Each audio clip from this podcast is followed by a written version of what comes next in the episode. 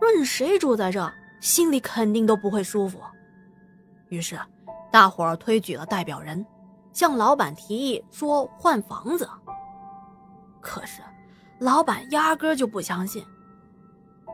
哎，你们是不是觉得这房子环境不好，太小了，住的不舒服，才想换房子啊？这第一期的工程款，甲方都还没给咱们结算呢。你们啊，也体谅体谅我，我已经没有钱租更好的房子了。再说了，这房子之前人家一直也出租的，也没听说过有什么事儿。如果真有事儿，我能租这房子吗？对吧？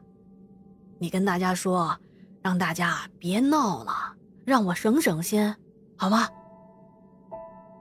这件事情啊，就这样不了了之了。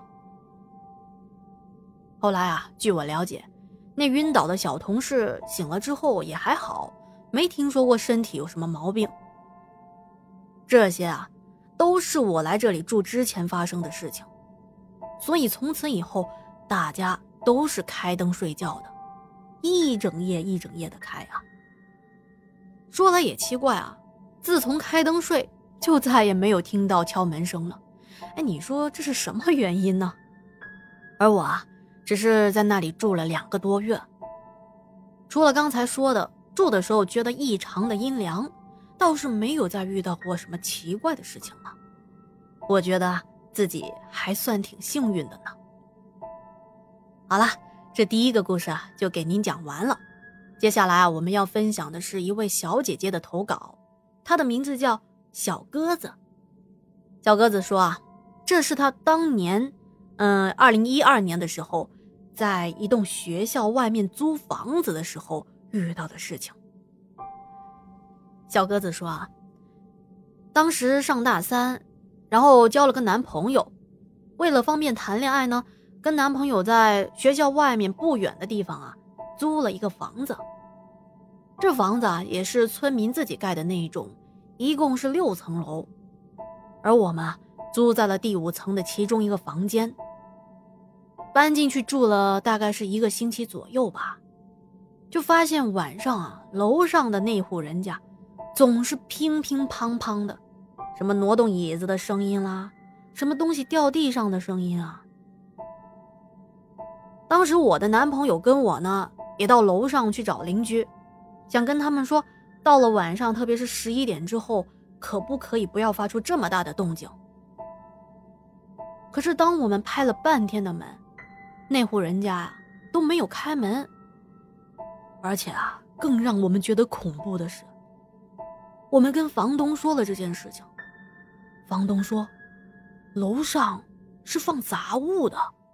没有人居住，当时可把我们给吓坏了。后来我还上网查了一下相关的事件，说有个科学的解释，是因为楼顶楼层之间那个水管热胀冷缩可能会发出一些异响。再加上当时是热恋期，这房子说实话，房东收拾的挺利索的，干干净净的，我们也不想再去找别的房子。就一直住，住到大概有一个多月吧。那天我是八点半出来倒垃圾。一般来说啊，生活垃圾我都是第二天要上学的时候顺手拿到楼下的垃圾桶丢掉的。但是那天晚上啊，由于我们吃的是小龙虾，这些小龙虾壳比较腥吧，我怕放在房间会臭掉，我就想那我就顺手到楼下扔了呗。当我走出房间门，在楼梯口的拐角处，看到楼梯上层啊，站着个老太太。那老太太啊，面向着楼上那户人家的门口站着，看样子好像也是刚出门。老太太听到我开门出来的声音，转过来对我笑了一下，意思啊，好像是跟我打招呼。我也笑了，回应了一下。我说：“啊，奶奶好。”我心想，他是刚搬过来的吗？之前楼上没住人呢。可是接下来老太太说出来的话，却让我一头雾水。老太太说：“慢点走，慢点走啊。”那会儿我的第一反应是，是不是老太太怕我晚上下楼路太黑了摔跤，让我走得慢一点？我说：“啊，好好好，啊，放心吧，我我慢点走。”当我倒完垃圾回来，老太太呀已经不在了，我也没在意，就回到自己的房间去了。在这件事情大概过了四五天，有一天放学我回来的比较早，在楼下遇到了房东。见面嘛，彼此寒暄了几句，聊着聊着，我说：“哎，阿姨呀，我们楼上是不是搬来一户老奶奶呀？”我那天出来倒垃圾，遇到她了。当时房东整个人都震惊了。我看着他那副目瞪口呆的样子，我说：“阿姨，怎么了吗？”房东接下来说出来的话，更是让我愣在了原地。孩子，你是不是记错了呀？楼上没有租出去啊。当天晚上，我和男朋友马上搬离了这一栋房子，并且找房东退了租金。房东阿姨倒是也没多问，因为她也知道我们这些大学生啊，一波波的毕业了就走了，也不会在本地停留。有时候我自己也在想，这老太太会不会是一个拾荒者呢？可能是刚好到楼上去捡破烂。